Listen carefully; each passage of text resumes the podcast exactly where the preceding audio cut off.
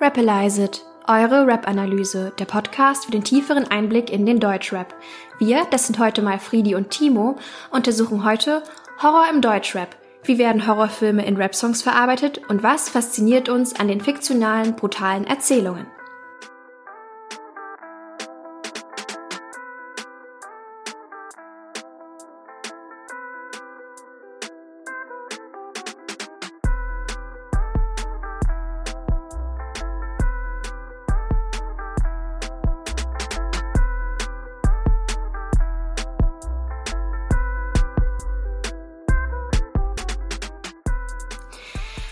Kurzer Disclaimer zum Beginn der Folge. Wir wollen eine Triggerwarnung aussprechen, da es heute besonders um Horrorelemente im Film und Rap geht. Wir werden möglichst nicht ins Detail gehen bei den Nacherzählungen und wenn doch, werden wir das vorher markieren, damit ihr vorspulen könnt.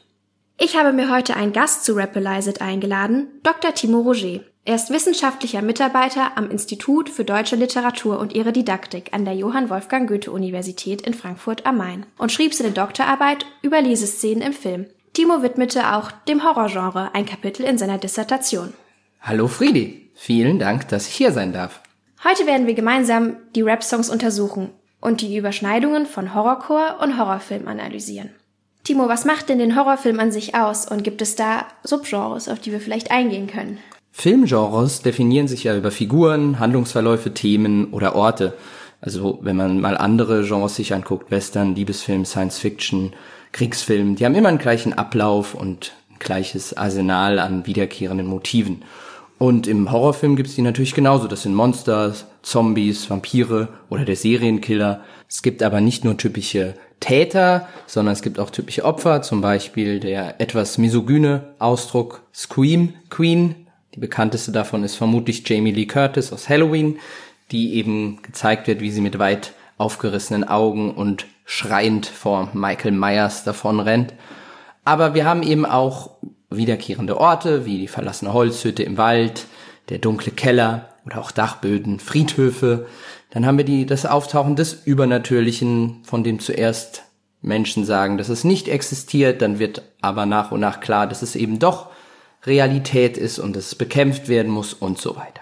Doch im Gegensatz dazu definiert sich der Horror vor allem mit dem Ziel, Angst, Grusel, Schrecken, Gewalt bewusst zu zeigen und bei den ZuschauerInnen eben auch eine ganz spezielle Wirkung zu erzeugen. Und zwar eben Angst davor. Deshalb interessiert sich vor allem psychoanalytische Wirkungsstudien für den Horrorfilm, der sich aber auch immer dem Vorwurf ausgesetzt sieht, ja, Gewalt zu verherrlichen, Nachahmungstaten anzuregen, dass die ZuschauerInnen, insbesondere Kinder und Jugendliche, die gezeigten Szenarien dann versuchen umzusetzen. Und deshalb gibt's ja auch FSK-Beschränkungen für Horrorfilme.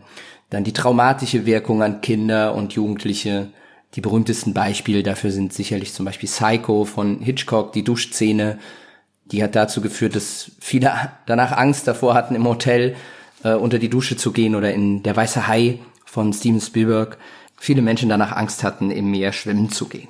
Und würdest du sagen, dass es so feststehende Unterteilungen bei den Horrorfilmen gibt, an denen man sich so orientieren kann? Da könnte ich drei Genres herausgreifen, die am dominantesten sind. Der Gothic Horror, das sind vor allem solche Filme, die auf literarischen und mythischen Erzählungen basieren, am bekanntesten Dracula, Frankenstein, die Mumie, der Werwolf. Dann ab den 70er, 80er Jahren kommen die sogenannten Slasher-Filme auf, also der eben schon erwähnte Halloween, Freitag der 13., Nightmare on Elm Street mit Freddy Krüger, wo es meistens darum geht, dass ein, ein realer oder übernatürlicher Serienkiller Teenager umbringt. Ja, und dann das Genre, das sich am meisten öffentlicher Kritik ausgesetzt sieht, der sogenannte Splatterfilm oder Body Horror oder Gore, wenn man da noch Unterteilungen macht. Da geht's eben vor allem darum, dass Gewalt, Verstümmelung, Zerstückelung menschlicher Körper Blut und alles Mögliche ganz explizit im Filmbild gezeigt wird. Und dieses explizite Zeigen im Filmbild ist eben genau auch das Problem beim Horrorfilm, weshalb man eben diese Realität und Fiktion jetzt im Gegensatz zur Literatur oder zur Musik, wo wir gleich dazu kommen, als sehr problematisch ansieht. Aber was vielleicht noch abschließend dazu interessant ist für den, für die akademische, wissenschaftliche Beschäftigung mit dem Horror, vordergründig sind das ja häufig äh, ziemlich, ja, einfache oder eben sehr einfach spannende und gruselige Geschichten, teilweise ja Blödsinn mit Schreckensszenarien und Geistern und Dämonen. Aber die akademische Beschäftigung interessiert sich eben vor allem darum, dass das uneigentliche metaphorische Konflikte sind. Also dass zum Beispiel moralische oder politische Konflikte in sinnbildhafter Form dargestellt werden. Also das bekannteste Beispiel ist, dass zum Beispiel die erste, in der ersten Dracula-Verfilmungen von äh, Friedrich Wilhelm Murnau noch zu Stummfilmzeiten, Nosferatu, eine Symphonie des Grauens, dort hat der Soziologe Siegfried Krakauer hereingelesen, dass diese Darstellung dieser Dracula-Figur des Nosferatu erinnert, wie er inszeniert wird, auch filmisch, durch, durch eine Untersicht der Kamera, an ähm, durch die Auratisierung, durch die Präsenz, die er ausstrahlt, das Charisma, das Anziehende, an die Faszination, die das deutsche Volk ab 1933 dann an Adolf Hitler gefunden hat. Also diese diese filmische Tyrannenmonsterfigur mit einem Politiker gleichgesetzt hat. So viel schon mal zum Horrorfilm. Aber da wir ja natürlich ein Rap-Podcast sind, ähm, möchte ich auch noch kurz auf das hierzu passende Genre im Hip-Hop eingehen. Und zwar nennt sich das Horrorcore. Und hier werden nämlich explizit Elemente aus dem Splatter-Film, den Timo schon eben erwähnt hat, genommen und die brutalen Darstellungen werden dann textlich verarbeitet. Und das alles wird untermalt mit Musik, die oftmals an die Filmmusik des Horrorfilms erinnert und gemischt mit Samples, in denen man dann auch brutale Akte quasi ähm, auf der auditiven Ebene verarbeitet. Dann widmen wir uns jetzt schon mal unserem ersten Song und zwar schauen wir uns heute Samstag der 14. von Masimoto an. Und ich werde euch vorher einmal kurz was zum Künstler sagen. Masi ist das alter Ego von Materia, der euch ja sicherlich bekannt ist. Masimoto entstand als Hommage an das alter Ego Quasimoto des US-amerikanischen Rappers Madlib.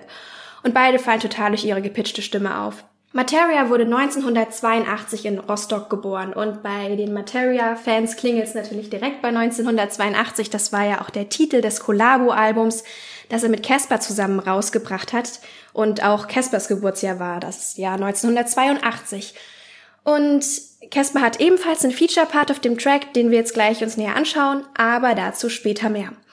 Ähm, bevor Materia bzw. Masimoto seinen Durchbruch als Rapper hatte, war er Spieler bei Hansa Rostock und arbeitete sogar als Model. Und schon 2007 begleitete Masimoto Jan Delay als Vorprogramm auf seiner Tournee. Und Masis Markenzeichen ist total die Farbe grün. Wer schon auf Konzerten war, kennt das sicherlich. Der grüne Rauch zieht auf, sobald er die Bühne betritt. Und seine grüne Maske bedeckt sein Gesicht. Und auch in seinen Songs ist dominiert die Farbe grün total. Das ist sicherlich auch auf Cannabis zu beziehen, dessen häufiger Konsum ein häufiges Thema in seinen Tracks ist. Ähm, Materia selbst äußert sich zu der Entstehung seines alter Egos wie folgt. Ich habe Masimoto erschaffen, damit Deutschland wieder träumen kann. Und um diese Vermischung von Fiktion, also dem Traum, und der Realität geht es auch in unserem heutigen Song. Als allgemeines Thema des Songs Samstag der 14. lässt sich ausmachen, wie der fiktionale Horror in unseren Alltag Einzug erhält um unsere These da ein bisschen besser nachvollziehen zu können, wollen wir diesmal mit den Parts anfangen, weil da wird das nämlich ganz deutlich. Der Spuk im Hochhaus ist vorbei. Der Fluch Legende. All die Hitchcocks und die Jigsaws creepwalken durchs Gelände. Michael Myers heißt jetzt Meyer, Freddy Krueger, Freddy Krüger. An den Lines sieht man bereits die Vielzahl von Anspielungen auf Horrorfilme, die gemacht werden. Der Spuk im Hochhaus, da haben wir ganz viele Filme, die das verarbeiten, das von, von Poltergeist, Haunted House Horror als eigenes Genre, wo es darum geht, dass ein Geist oder ein Dämon im Haus ist. Der Fluchlegende mit der Fluch, eine Anspielung auf The Grudge ist Legende, hätten wir auch äh, I'm Legend mit Will Smith. Dann all die Hitchcocks, drauf sind wir schon eingegangen eben mit Psycho und ähm, die Vögel als die bekanntesten, die Jigsaws, das ist der bekannte Serienmörder, der Spielchen spielen will aus der Saw-Reihe. Und die Cripwalken durchs Gelände, Michael Myers aus Halloween und Freddy Krueger aus Nightmare on Elm Street, der die Teenager in ihren Träumen tötet. Und hier wäre vielleicht auch noch ganz interessant, sich anzuschauen, dass ja in der ersten Line gesagt wird, dass, dass der Spuk und das alles ein Ende hat und das alles auch vorbei ist. Also die Fiktion endet und dann werden diese Motive der Horrorfilme mit normalen Tätigkeiten und Alltagsnachnamen gemischt, sodass schon eine Vermischung klar wird der fiktionalen Horrorwelt und unserer, real, unserer realen Welt. Ja, und diese reale Welt, die kommt jetzt auch in den nächsten Lines zum Ausdruck, die nach denen folgen, die Friedi gerade vorgelesen hat. Ob die Bösen immer Deutsche sind, das wissen nur die Bücher. Wenn die neuesten Stars verblassen, graben sie dich aus. So schnell es geht, will ich einen Joint auf meinem Indianerfriedhof bauen. Das Leben hier so unbeschwert, der Wind macht die Hausaufgaben. Hier sehen wir schon mit dieser Line, ob die Bösen immer Deutschen sind. Da wird dann von der intertextuellen, interfilmischen Anspielung quasi abgesehen und es geht um den realen Schrecken des Holocausts während des Zweiten Weltkrieges. Wenn die Stars verblassen, dann geht es um eine Anspielung darauf, was die Konsequenzen von abklingendem Starkult und dann haben wir mit dem Joint, der gebaut wird, das hast du ja eben schon angesprochen, dass das richtig kultig bei ähm, Masimoto-Konzerten zelebriert wird, aber natürlich wird da auch gespielt mit den Gefahr von Drogenkonsum. Und wenn es heißt, das Leben hier so unbeschwert, der Mint macht die Hausaufgaben, wird auch auf Leistungsdruck angespielt. Und diese Vermischung von realen Schreckensszenarien, Leistungsdruck und Völkermord, um das Kleine und das Große hier zusammenzubringen, das wird eben vermischt mit diesen Anspielungen auf die Horrorfilme, die auch wieder mit dem Indianerfriedhof ganz eindeutig eine Referenz auf Friedhof der Kuscheltiere sind. Äh, eigentlich ein Roman von Stephen King, dessen Verfilmung aber auch sehr bekannt ist. Gab es auch jetzt ein Remake vor zwei, drei Jahren. Und genau das Ausgraben ist ja auch klassisch bei Friedhof der Kuscheltiere, dass quasi erst das tote Haustier, aber dann später ja auch das tote Kind auf dem Friedhof vergraben wird und dann kommt es ins Leben zurück. Also quasi, dass wir nicht akzeptieren oder beziehungsweise hier das lyrische Ich nicht akzeptieren möchte, dass der Fame irgendwann endet, sondern der wird auf dem Friedhof vergraben, auf dem Indianerfriedhof, damit er dann wieder zurückkommen kann. Also quasi damit eine Ewigkeit eingeleitet werden kann. Dann geht's weiter mit der Line, diesen schwarzen Brunnen hier draußen nutzen wir als Pool. An dieser Line sieht man ja sehr schön, wie dieses Schreckliche mit dem Schönen quasi kontrastiert wird. Der schwarze Brunnen ist die Anspielung auf The Ring, den ich eben schon erwähnt hatte, wo es ja darum geht, dass auf einem Video festgehalten wird, wie ein das berühmte kleine Mädchen mit den langen schwarzen Haaren aus dem Brunnen heraussteigt, eine wahrhaftige Horrorszene und die wird von dem lyrischen Ich und seinen Freunden als Pool benutzt. Also es wird komplett der Schrecken, der ja in dem Film auf Video gebannt ist und wenn man sich das Video anschaut, stirbt man. Sieben Tage später wird hier wird harmonisiert und als was total Alltägliches dargestellt. Und das geht in den Lines danach noch weiter. Da heißt es dann nachts eine rot, läuft eine rothaarige Puppe durch den Flur, eine Anspielung auf Chucky die Mörderpuppe, die eigentlich, wenn sie durch den Flur rennt, Menschen tötet. Aber hier ist es kein Problem, wie Masimoto sagt, denn es heißt doch, das ist okay. Und dann heißt es auch in der letzten Line des Parts, der Poltergeist spielt bei Union, da wird dann auch der Poltergeist, der Haunted House Film, damit da der Schrecken genommen, weil auf den Spieler Sebastian Polter, der zur Entstehungszeit des Songs bei Union Berlin gespielt hat, Bezug genommen. Im zweiten Part häufen sich auch wieder die ganzen intertextuellen Anspielungen auf Filme und exemplarisch, wie das auch weitergeführt wird, würde ich nur hier auf die erste Line des zweiten Parts eingehen mit Ich lau laufe mit Norman Bates über die Love Parade. Also Norman Bates ist ja so die, der Protagonist aus Psycho und der super bekannt und die Love Parade hätten wir als, als ähm, Feier auf der bis 2010 immer jedes Jahr sehr ausgelassen das Leben zelebriert worden ist mit Drogen. Es gab viele, viel gute Musik und also quasi war das ganz hohe Glück quasi so greifbar und dann gab es ja da diese schlimme Massenpanik mit 16 Toten und 500 Verletzten. Also da war dieses ganz, ganz krasse Glück und der absolute Horror sehr dicht beieinander. Und in dem Moment, wo du Norman Bates nimmst, also eine absolute Horror-Kultfigur und die auf die Love Parade setzt, hat man ja auch schon diese, diesen fiktionalen Horror, der dann aber in den realen Horror übergeleitet wird. Und das zieht sich fort noch durch den gesamten zweiten Part. Da heißt es dann zum Beispiel auch noch, werde ich vom Leatherface-Kettensägen-Sound geweckt. Na klar habe ich eine Maske, ein Messer und eine Lederjacke. Das ist sowohl die Anspielung auf Texas Chainsaw Massacre mit dem Leatherface, dann die Anspielung mit Maske, Messer und Lederjacke auf Jason aus ähm, Freitag der 13., zu dem wir dann gleich mit Bezug auf den Titel kommen. Es heißt dann, was man bei Shining lernen sollte, auch im Regen klappen. Die Anspielung auf den Film von Stanley Kubrick mit Jack Nicholson in der Hauptrolle. Und die letzte Line des zweiten Parts zeigt das nochmal sehr exemplarisch, was die Gegenüberstellung von Horror und eher weniger schreckhaftem Alltag betrifft. Wenn ich zur Blair Witch will, muss ich bei Blocksberg klingeln. Da haben wir dann einerseits die Anspielung auf den Horrorfilm The Blair Witch Project und der Hexe und die Suche nach der Hexe, um die es in dem Film geht. Und das wird kontrastiert mit der, mit Bibi Blocksberg, der bekannten kleinen Hexe aus der Hörspielserie, die alles andere als eine gruselige, schreckliche Hexe ist und die als Alltagsmoment dann nebendran wohnt, bei der man klingeln kann. Dann machen wir jetzt mit der Hook weiter. Und ich hatte ja eben schon mal gesagt, dass Casper einen Feature-Part hat. Und zwar fängt er nämlich mit der Hook an und es ist ganz lustig, weil wenn man nämlich in die Credits von dem Song schaut, dann steht da nämlich nicht Casper, sondern The Friendly Ghost und das ist eine Anspielung auf den Film Casper, der freundliche Geist. Ich fand es halt irgendwie ganz lustig, weil ja auch hier wieder dann Casper sich selbst so ein alter Ego gibt, aber ja auch wieder nicht, nicht der wirkliche Horror dargestellt wird. Ich meine, das ist ja ein Kinderfilm und unter eine milde Anspielung an das Gruseln, was wir schon in jungen Jahren erfahren. Dann würde ich schon mal gerade anfangen mit der, den ersten Lines der Hook. Da heißt es nämlich, haben gelebt wie die Könige, doch die fetten Jahre sind vorbei. Heute ist Samstag der 14. Das bisschen Glück ist alles, was uns bleibt. Und Timo, hier gibt's einen ganz schön krassen Bruch, was die ähm, Anspielungen auf Filme anbelangt. Kannst du uns den näher darlegen? Ja, denn hier haben wir es das erste Mal mit einer Anspielung zu tun, die sich dezidiert auf keinen Horrorfilm bezieht. Und zwar die fetten Jahre sind vorbei.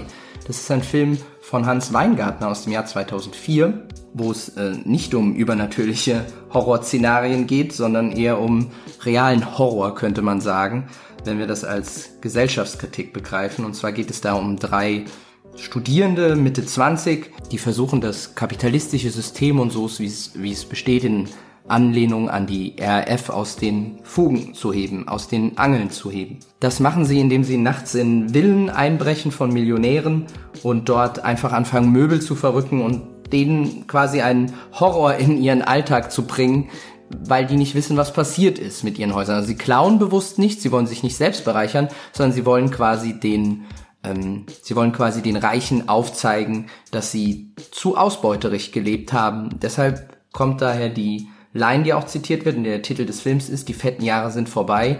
Es wurde quasi zu sehr auf den Kosten der sogenannten dritten Welt oder der ärmeren Bevölkerungsschichten, der Mittelschicht gelebt. Es wurde zu viel im Luxus, es wurde zu viel dem Luxus gefrönt, es wurde zu viel ausgebeutet. Ein anderer Satz, der fällt in dem Film ist, sie haben zu viel Geld. Dann entspinnt sich die Story weiter, dass sie anfangen, einen der Millionäre zu entführen und es werden ganz viele äh, politisch-philosophische Diskussionen über Verantwortung und Engagement und wie man im Alter weiterhin politisch engagiert bleibt, geführt und ähm, wie man ein Leben damit im Einklang führen kann. Also wirklich explizite Gesellschaftskritik. Und weiter wird das ja noch benannt, dass einmal die fetten Jahre vorbei sind, aber auch der Samstag, der 14. haben wir ja laut Song gerade. Und damit sagt man ja auch schon, okay, der vorangegangene Freitag der 13., also der Tag des Unglücks in unserer westlichen Welt ist damit auch vorbei. Also eine, eine Beendigung, die wir ja auch bereits im ersten Part ganz, ganz deutlich spüren, wird auch in der Hook fortgesetzt. Und dann endet der Part ja mit, also der Casper-Part mit, das bisschen Glück ist alles, was uns bleibt. Dann geht's weiter mit Marsis Part, zieh hier mit meinen Gremlins ein, ein Luftballon fliegt übers Dach, vom Pennymarkt steht Pennywise, braucht dringend neue Spiele für die Wii. Der Ballon war ja diesmal auch titelgebend für unsere Folge und auch der ist ursprünglich aus einem Klassiker der Horrorfilme bekannt. Ja, es wird direkt auf drei Klassiker der Horrorfilme angespielt in der Hook. Und zwar mit den Gremlins auf den gleichnamigen Film, mit dem Haus im Wald vermutlich auf ähm, Tanz der Teufel bzw. The Evil Dead.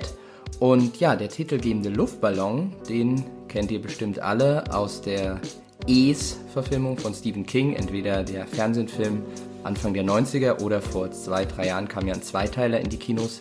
Da symbolisiert er den Clown Pennywise, der hier ja auch vom Pennymarkt steht und steht für die verdrängten Ängste der Kinder, die im Erwachsenenalter wiederkommen. Und der Luftballon von Pennywise zieht nicht zufällig über den Pennymarkt, womit wir wieder Kapitalismuskritik haben, er fliegt auch übers Dach und die Zeit verstreicht damit genau wie das Datum. Es ist nicht mehr Freitag der 13., sondern Samstag der 14. Und diese Kontrastierung mit die, doch die fetten Jahre sind vorbei, mit heute ist Samstag der 14., das kann man gut mit diesem, das bisschen Glück ist alles, was uns bleibt, in Verbindung setzen. Denn wie du schon gesagt hast, mit dem Samstag der 14. haben wir ja mehrere Anspielungen. Einmal auf diesen metaphorischen Unglückstag, dann aber auch explizit auf den Film um den, um Jason und seine Mutter, die als MörderInnen unterwegs sind und dann mit diesem gesellschaftskritischen Film. Und zwar, dass wir einerseits diese ganzen, diese Fülle an Horrorfilmen haben, auf die Masimoto anspielt, die ja in der Fiktion den Horror verarbeiten.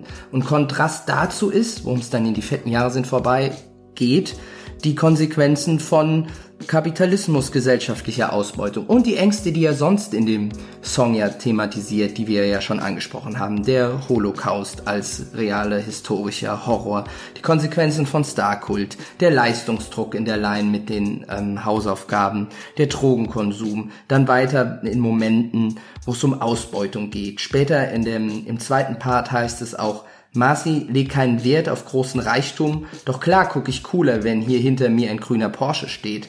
Bin müde, doch hält mich wach, wie sie flüstern.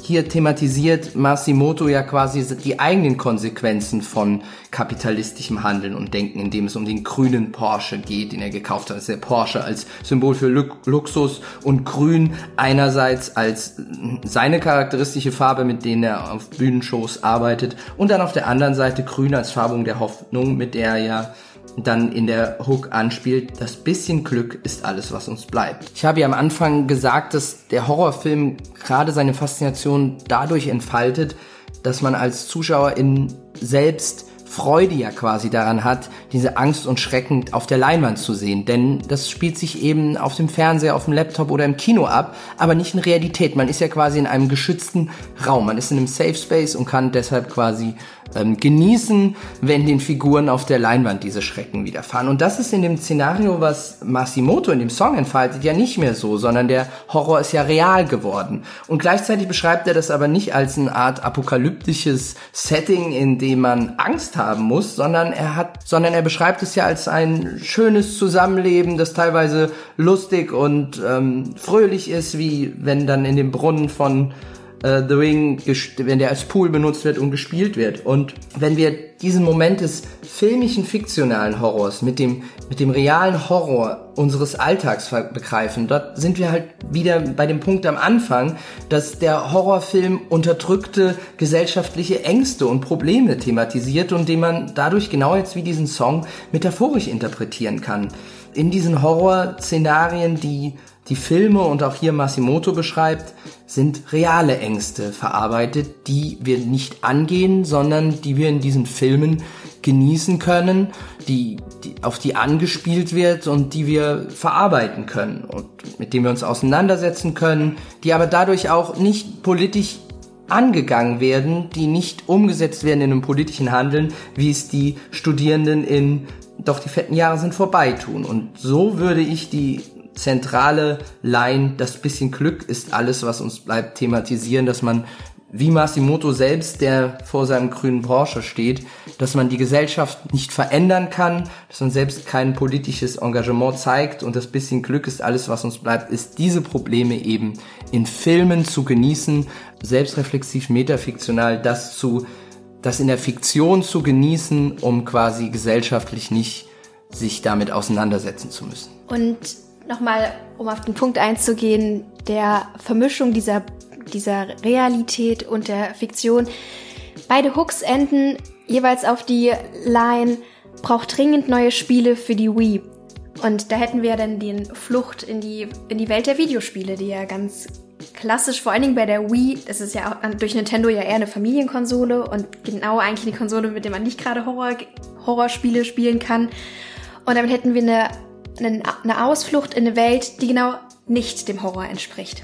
Das bisschen Glück ist alles, was uns bleibt, ist also Kunst, Filme, Videospiele, Literatur, auf die angespielt wird und natürlich auch Websongs.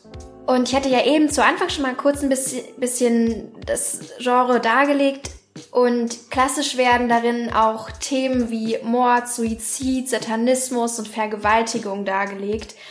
Und diese unbehagliche Atmosphäre in diesem Subgenre wird explizit eigentlich durch Tabubrüche und starker Brutalität geschaffen. Aber in Abgrenzung zum Horrorfilm wird das Unheimliche in den Rap-Songs nicht durch explizite visuelle Darstellung geschaffen, sondern wir als HörerInnen sind dazu gezwungen, diese Brutalität in, unserer in unsere Fantasie zu übertragen und dadurch passen wir das Grauen an unsere persönlichen Ängste und Erfahrungen an, wodurch der Horrorcore dem Horrorfilm in seiner unheimlichen Atmosphäre um nichts nachsteht.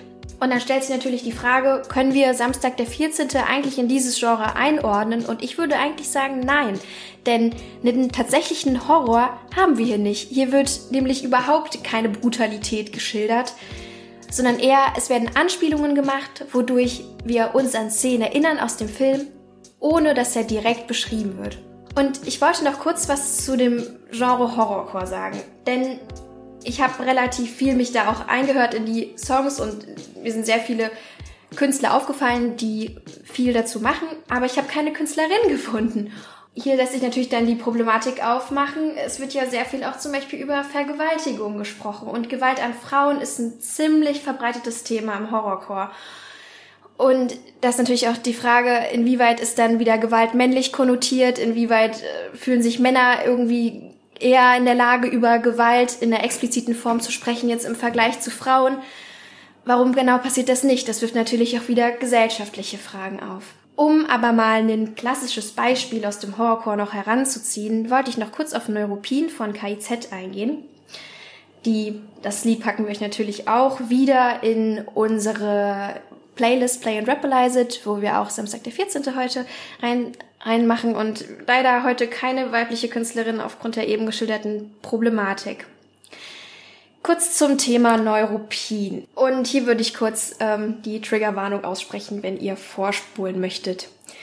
Denn bei Neuropin wird im Prinzip eine reale, eine reale Mordserie verarbeitet, die in dem Ort Neuruppin stattfand. Ähm, und zwar ging es da um den Serienmörder Karl Friedrich Hoffmann. Denn Ende des 19. Jahrhunderts ähm, hat er dort, er war Fleischer, ähm, zunächst hatte er äußerst brutale Fantasien, teils kannibalistisch, und er hat sehr viele Frauen in der Umgebung Neuruppins ermordet und dann auch teilweise zu Wurst verarbeitet und die auch verkauft. Und genau dieser Mordfall wird im Prinzip bei Neuropin von KIZ aufgearbeitet und ziemlich explizit geschildert. Das, was bis heute anhält, ist das Wohnhaus des Serienmörders, was bis heute besucht werden kann, was angeblich verflucht ist, womit wir auch wieder einen Topos hätten, der im Horrorfilm ziemlich stark stattfindet. Und eine Vermischung von Fiktion und Alltag findet hier ja auch wieder statt. In dem Moment, wo wir den realen Horror nehmen, also diesen, diese schreckliche Mordserie, und die wiederum fiktional ausarbeiten. Damit liegt das Anspielungspotenzial ja im Gegensatz zu dem Masimoto-Song in diesem Beispiel darin, dass man auf einen realen Horror verweist und eben nicht auf einen filmischen oder einen fiktionalen Horror und die Leistung oder die Qualität dieser Songs eben daran liegt, wie sie es mit ihren eigenen musikalischen Ausdrucksmöglichkeiten schaffen, auch bei den ZuhörerInnen Angst und Schrecken auszulösen. Und das ist natürlich nochmal ein anderer Fall als bei unserem Song heute, wo man ja keine Angst selbst verspürt. Abschließend möchte ich noch eine Empfehlung aussprechen und zwar auf mein persönliches Lieblingsgruselalbum und zwar ist das Das Grauen von Grimm 104. Das wurde 2019 an Halloween released und da gibt es den Song Yuri Gagarin. Und hier wird nochmal eine ganz andere Form des Horrors dargestellt, nämlich die der Sinnlosigkeit. Und dass es quasi keinen tieferen Sinn im Leben gibt und auch diese Unendlichkeit dieser Sinnlosigkeit wird hier auf das Weltall übertragen und wir gucken in ein schwarzes Nichts, wir kommen aus dem Nichts und gehen in das Nichts. Quasi der Horror der Sinnlosigkeit. Dann danke ich euch fürs Zuhören und ich danke natürlich auch Timo Roger für seine Mitarbeit in der heutigen Folge. Ja, und auch ich bedanke mich, dass ich hier sein durfte nochmal. Dann folgt uns gerne auf Instagram. Ihr könnt uns gerne einen Kommentar hinterlassen oder Fragen oder Anmerkungen. Vielleicht habt ihr ja auch noch äh, Rap-Künstlerinnen, die sich im Horrorcore verorten lassen. Ähm, wir freuen uns auf eure Nachrichten. Folgt gerne unserer Playlist Play and Rapalize It. Wir werden auch wieder die Quellen der heutigen Folge in den Show Notes für euch hinterlassen. Und dann hören wir uns in zwei Wochen wieder. Bis dann. Tschüss.